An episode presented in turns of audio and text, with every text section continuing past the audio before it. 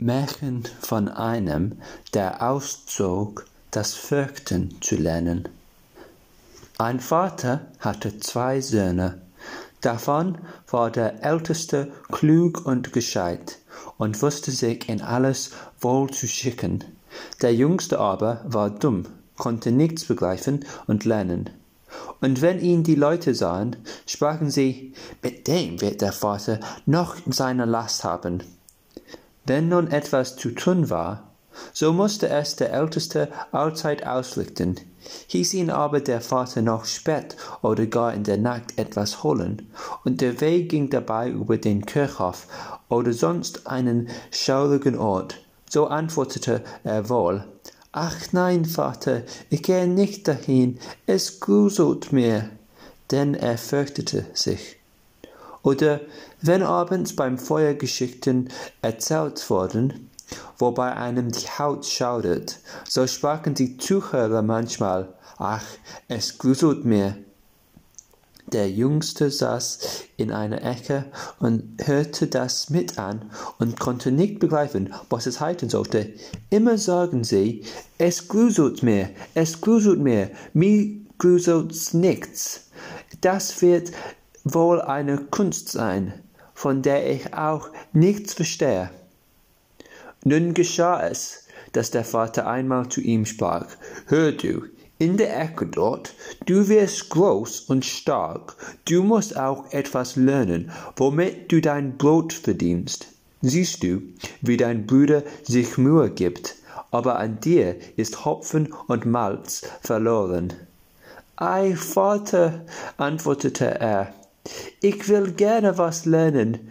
Ja, wenn's anginge, so möchte ich lernen, lernen, dass mir's gruselte. Davon verstehe ich noch gar nichts. Der Älteste lachte, als er das hörte, und dachte bei sich, du lieber Gott, was ist mein Bruder, ein Dummbart, aus dem wird sein Lebtag nichts. Was ein Häkchen werden will, muss sich beizeiten krümmen. Der Vater seufzte und antwortete ihm, das Gruseln, das sollst du schon lernen, aber dein Brot wirst du damit nicht verdienen. Bald danach kam der Küster zum Besuch ins Haus. Da klagte ihm der Vater seine Not und erzählte, wie sein jüngster Sohn in allen Dingen so schlecht beschlagen wäre. Er wüsste nichts und lernte nichts. Denkt euch, als ich ihn fragte, womit er sein Brot verdienen wollte, hat er gar verlangt, das Gruseln zu lernen. Wenn's weiter nichts ist, antwortete der Küster, das kann er bei mir, mir lernen. Tut ihn nur zu mir, ich werde ihn schon abhobeln. Der Vater war es zufrieden, weil er dachte, der Junge wird doch ein wenig zugestutzt. Der Küster nahm ihn also ins Haus, und er musste die Glocke läuten. Nach ein paar Tagen weckte er ihn um Mitternacht, hieß ihn aufstehen, in den Kirchturm steigen und läuten. Du sollst schon lernen, was Gruseln ist, dachte er, ging heimlich voraus, und als der Junge oben, oben war und sich umdrehte und das Glockenseil fassen wollte, so sah er auf Tre der Treppe, dem Schallloch gegenüber, eine weiße Gestalt stehen. Wer da? rief er, aber die Gestalt gab keine Antwort, regte und bewegte sich nicht. Gib Antwort, rief der Junge, oder mache, dass du fortkommst. Du hast hier in der Nacht nichts zu schaffen. Der Küster aber blieb unbeweglich stehen, damit der Junge glauben sollte, es wäre ein Gespenst. Der Junge rief zum zweiten Mal, Was willst du hier? Sprich, wenn du ein ehrlicher Kerl bist, oder ich werfe dich die Treppe hinab. Der Küster dachte, das wird so schlimm nicht gemeint sein, gab keinen Laut von sich und stand, als wenn er von Stein wäre. Da rief ihn der Junge zum zehnten Mal an, und aus das auch vergeblich war, nahm er einen Anlauf und stieß das Gespenst die Treppe hinab, dass es zehn Stufen hinabfiel und in einer Ecke liegen blieb. Darauf läutete er die Glocke, ging heim, legte sich, ohne ein Wort zu sagen, ins Bett und schlief fort. Die Küsterfrau wartete lange Zeit auf ihren Mann, aber er wollte nicht wiederkommen. Da ward ihr endlich Angst, Sie weckte den Jungen und fragte, Weißt du nicht, wo mein Mann ge geblieben ist? Er ist vor dir auf den Turm gestiegen. Nein, antwortete der Junge, aber da hat einer dem Schallloch gegenüber auf der Treppe gestanden, und weil er keine Antwort geben und auch nicht weggehen wollte, so habe ich ihn für einen Spitzbuben gehalten und hinuntergestoßen. Geht nur hin, so werdet ihr sehen, ob er es gewesen ist. Es sollte mir leid tun.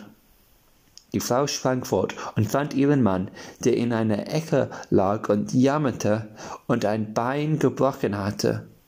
Sie trug ihn herab und eilte dann mit lautem Geschrei zu dem Vater des Jungens. Euer Junge, rief sie, hat ein großes Unglück angerichtet. Meinen Mann hat er die Treppe hinabgeworfen, dass er ein Bein gebrochen hat. Schafft den Taugenichts aus unserem Haus.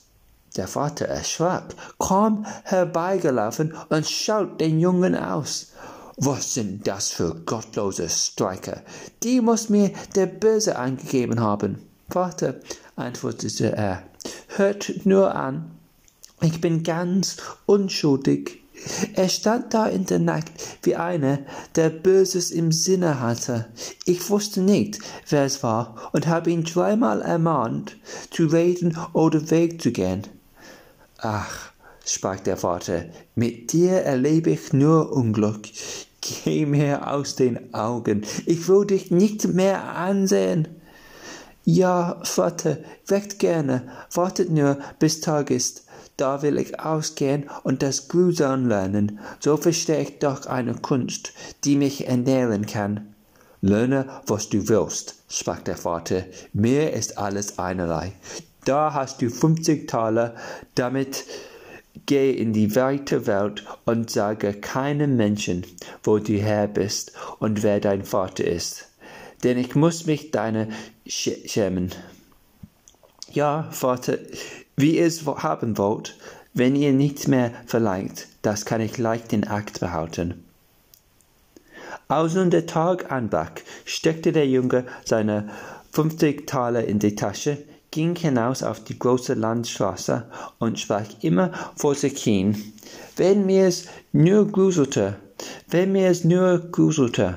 Da kam ein Mann heran, der hörte das Gespräch, das der Junge mit mit sich selber führte, und als sie ein Stück weiter waren, dass man den Galgen sehen konnte, sagte der Mann zu ihm, Siehst du, dort ist der Baum, wo Siebene mit des Seiles Tochter Hochzeit gehalten haben und jetzt das Fliegen lernen. Setz dich darunter und warte, bis die Nacht kommt, so wirst du schon das Gruseln lernen. Wenn weiter nichts dazu gehört, antwortete der Junge, das ist leicht getan. Lerne ich aber so geschwind das Gruseln, so sollst du meine fünfzig Taler haben, komm nur morgen früh wieder zu mir. Da ging der Junge zu dem Galgen, setzte sich darunter und wartete, bis der Abend kam. Und weil ihn fror, machte er sich ein Feuer an, aber um Mitternacht ging der Wind so kalt dass es trotz des Feuers nicht warm werden wollte. Und als der Wind die Gehängten gegeneinander stieß, dass sie sich hin und her bewegten, so dachte er, du frierst unter bei dem Feuer, was mögen die da oben erst frieren und zappern? Und weil er mitleidig war, legte er die Leiter an, stieg hinauf, kniffte ein nach dem anderen los und holte sie alle siebene herab. Darauf schürte es das Feuer, blies es an und setzte sie ringsherum, dass sie sich wärmen sollten. Aber sie saßen da und regten sich nicht, und das Feuer ergriff ihre Kleider. Da sprach er, Nehmt euch in Acht, sonst häng ich euch wieder hinauf. Die Toten aber hörten nicht, schwiegen und ließen ihre Lumpen fortrennen. Da ward er bös und sprach, wenn ihr nicht Acht geben wollt, so kann ich euch nicht taufen. Ich will nicht mit euch verbrennen. Und hing sie nach der Leier wieder hinauf. Nun setzte er sich zu seinem Feuer und schlief ein. Und am anderen Morgen, da kam der Mann zu ihm, wollte die fünfzig Taler haben und sprach, Nun, weißt du, was Grusan ist? Nein, antwortete er. Woher sollte ich's wissen? Die da droben haben das Maul nicht aufgetan und waren so dumm, dass sie die paar alten Lappen, die sie am Leibe haben, brennen ließ, ließen. Da sah der Mann, dass er die fünfzig Taler heute nicht davontragen würde, ging fort und sprach, so eine ist mir noch nicht vorgekommen. Der Junge ging auch seines Wegs und fing wieder an, vor sich hin zu reden. Ach, wenn mir's nur gruselte, ach, wenn mir's nur gruselte. Das hörte ein Führmann, der hinter ihm herschritt und fragte, Er bist du? Ich weiß nicht, antwortete der Junge. Der Führmann fragte weiter, Wo bist du, Herr? Ich weiß nicht. Wer ist dein Vater? Das darf ich nicht sagen. Was brummst du beständig in den Bart hinein? Ei, antwortete der Junge, ich wollte, dass mir's gruselte, aber niemand kann mich's lehren. Lass dein dummes Geschwätz, sprach der Führmann. Komm, geh mit mir, ich will sehen, dass ich dich unterbringe. Der Jung ging mit dem Führmann, und abends gelangten sie zu einem Wirtshaus, wo sie übernachten wollten. Da sprach er beim Eintritt in die Stube wieder ganz laut, Wenn's mir nur gruselte, wenn mir's nur gruselte. Der Wirt, der das hörte, lachte und sprach, wenn dich danach lüstet, dazu sollte hier wohl Gelegenheit sein. Ach, schweig stille, sprach die Wirtsfrau. So mancher Vorwitziger hat schon sein Leben eingebüßt. Es wäre Jammer und Schade um die schönen Augen, wenn die das Tageslicht nicht wieder sehen sollten. Der Junge aber sagte, wenn's noch so schwer wäre, ich würde einmal lernen, deshalb bin ich ja ausgezogen. Er ließ dem Wirt auch keine Ruhe, bis dieser erzählte, nicht weit davon stände ein verwunschtes Schloss, wo einer wohl lernen könnte, was Gruson wäre, wenn er nur drei Nächte darin wachen wollte. Der König hätte dem, der es wagen sollte, seine Tochter zur Frau versprochen, und die wäre die schönste Jungfrau, welche die Sonne beschien. In dem Schlosse steckten auch große Schätze, von bösen Geistern bewacht, die würden dann frei und könnten einen Armen reich genug machen. Schon viele wären wohl hinein, aber noch keiner wieder herauskommen. Da ging der Junge am anderen Morgen vor der König und sprach, wenn es erlaubt wäre, so wollte ich wohl drei Nächte in dem verwünschten Schlosse wachen. Der König sah ihn an, und weil er ihm gefiel, sprach er, Du darfst dir noch dreierlei ausbitten, aber es müssen leblose Dinge sein, und das darfst du mit ins Schloss nehmen. Da antwortete er, so bitte ich um ein Feuer, eine Drehbank und eine Schnitzbank mit dem Messer. Der König ließ ihm das alles bei Tage in das Schloss tragen. Als es Nacht werden wollte, ging der Junge hinauf, machte sich in eine Kammer ein helles Feuer an, stellte die Schnitzbank mit dem Messer daneben und setzte sich auf die Drehbank. Ach, wenn mir's nur gruselte, sprach er, aber hier werde ich's auch nicht lernen. Gegen Mitternacht wollte er sich sein Feuer einmal aufschüren. Wie er so hineinblies, da schrie's plötzlich, plötzlich aus seiner Eche, Au, miau, was uns friert. Ihr Narren, rief er, was schreit ihr?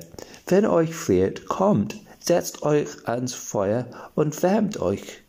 Und wie er das gesagt hatte, kommen zwei große schwarze Katzen in einem gewaltigen Sprunge herbei, setzten sich ihm zu beiden Seiten und sahen ihn mit ihren feurigen Augen ganz wild an.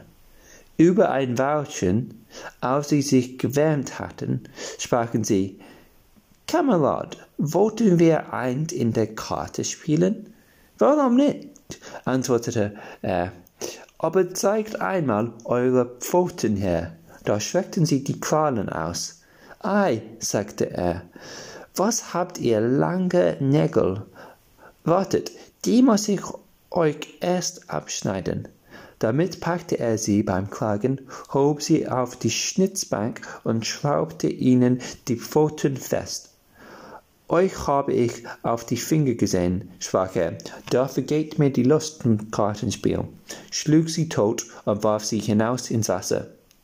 Als er aber die zwei zur Ruhe gebracht hatte und sich wieder zu seinem Feuer setzen wollte, da kamen aus allen Ecken und Enden schwarze Katzen und, wollten, und schwarze Hunde an glühende Ketten, immer mehr und mehr, dass er sich nicht mehr bergen konnte. Die schrien greulich, traten ihm auf sein Feuer, zerrten es auseinander und wollten es ausmachen. Da sah er, er ein Weilchen ruhig mit an, als es ihm aber zu arg ward, fasste er sein Schnitzmesser und rief, Fort mit dir, du Gesindel, und haute auf sie los. Ein Tau sprang weg. Die anderen schlug er tot und warf sie hinaus in den Teich. Als er wiedergekommen war, blies er aus dem Funken sein Feuer frisch an und wärmte sich. Und als er so saß, wollten ihm die Augen nicht länger offen blieben, bleiben, und er bekam Lust zu schlafen. Da blickte er um sich und sah in der Ecke ein großes Bett. Das ist mir eben recht, sprach er und legte sich hinein. Als er aber die Augen zutun wollte, so fing das Bett von selbst an zu fallen und fuhr im ganzen Schloss herum. Recht so, sprach er, nur besser so, nur besser zu. Da rollte das Bett fort, als wären sechs Pferde vorgespannt, über Schwellen und Treppen auf und ab. Auf einmal hopp hopp warf es um, das unterste zu oberst, dass es wie ein Berg auf ihm lag. Aber er schleuderte Decken und Kissen in die Höhe, stieg heraus und sagte, nun mag fahren, wer Lust hat, legte sich an sein Feuer und schlief, bis es Tag war. Am Morgen kam der König, und als er ihn da auf der Erde liegen sah, meinte er, die Gespenster hätten ihn umgebracht und er wäre tot. Da sprach er, er ist, es ist doch schade um den schönen Menschen. Das hörte der Junge, richtete sich auf und sprach, so weit ist noch nicht. Da verwunderte sich der König, freute sich aber und fragte, wie es ihm gegangen wäre. Recht gut, antwortete er. Eine Nacht wäre herum, die zwei anderen werden auch herumgehen. Als er zum Wirt kam, da machte der große Augen. Ich dachte nicht, sprach er, dass ich dich wieder lebendig sehen würde. Hast du nun gelernt, was Grusam ist? Nein, sagte er, es ist alles vergeblich, wenn mir's nur einer sagen könnte. Die zweite Nacht ging er abmaus hinauf ins alte Schloss, setzte sich zum Feuer und fing sein altes Lied wieder an, wenn mir's nur gruselte. Wie Mitternacht herankam, ließ sich ein Lärm und Gepolter hören. Erst sachte, dann immer stärker, dann war es ein bisschen still. Endlich kam mit lautem Geschrei ein halber Mensch den Schornstein herab und fiel vor ihm hin. Hey da, rief er, noch ein Haube gehört dazu, das ist zu wenig. Da ging der Lärm vom frischen Arm es tobte und heulte und fiel die andere Hälfte auch herab. Wart, sprach er, ich will dir erst das Feuer ein wenig anblasen. wie er das getan hatte und sich wieder umsah, da waren die beiden Stücke zusammengefallen und saß da ein gräulicher Mann auf seinem Platz. So haben wir nicht gewettet, sprach der Junge, die Bank ist mein. Der Mann wollte ihn wegdrängen, aber der Junge ließ sich's nicht gefallen, schob ihn mit Gewalt weg und setzte sich wieder auf seinen Platz. Da fielen noch mehr Männer herab, einer nach dem anderen, die holten neun Totenbeine und zwei Totenköpfe, setzten auf und spielten Kegel. Der Junge bekam auch Lust und fragte, Hört ihr, kann ich, kann ich mit sein? Ja, wenn du Geld hast. Geld genug, antwortete er, aber eure Kugeln sind nicht recht rund. Da nahm er die Totenköpfe, setzte sie in die Drehbank und drehte sie rund. So, jetzt werden sie besser schüppeln, sprach er. Heida, nun geht's lustig. Er spielte mit und verlor etwas von seinem Geld. Als es aber zwölf schlug, war alles vor seinen Augen verschwunden.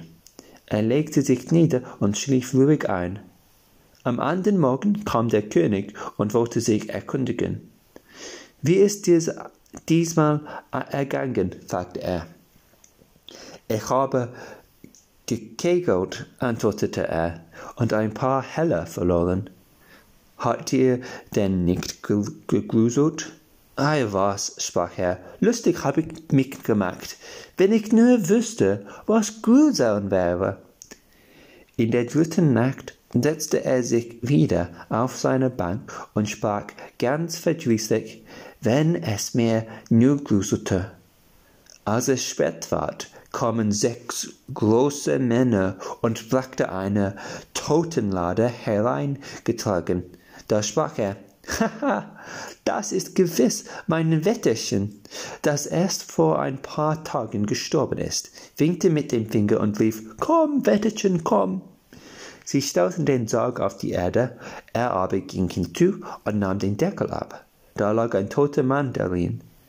Er fuhrte ihm ans Gesicht, aber es war kalt wie Eis.